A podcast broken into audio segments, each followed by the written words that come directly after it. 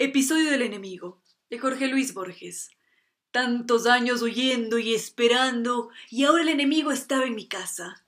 Desde la ventana lo vi subir eh, penosamente por el áspero camino del cerro. Se ayudaba con un bastón, con un torpe bastón que en sus viejas manos no podía ser un arma sino un báculo. Me costó percibir lo que esperaba. El débil golpe contra la puerta. Mireno sin nostalgia mis manuscritos, el borrador a medio concluir y el tratado de Artemidoro sobre los sueños.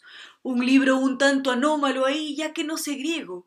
Otro día perdido, pensé. Tuve que forcejear con la llave. Temí que el hombre se desplomara, pero dio unos pasos inciertos, soltó el bastón que no volví a ver y cayó en mi cama rendido.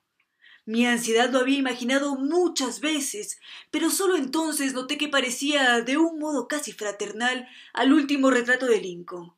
Serían las cuatro de la tarde.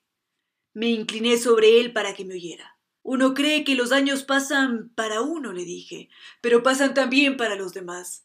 Aquí nos encontramos al fin y lo que antes ocurrió no tiene sentido. Mientras yo hablaba se había desabrochado el sobre todo. La mano derecha estaba en el bolsillo del saco, algo me señalaba y yo sentí que era un revólver. Me dijo entonces con voz firme Para entrar en su casa he recurrido a la compasión.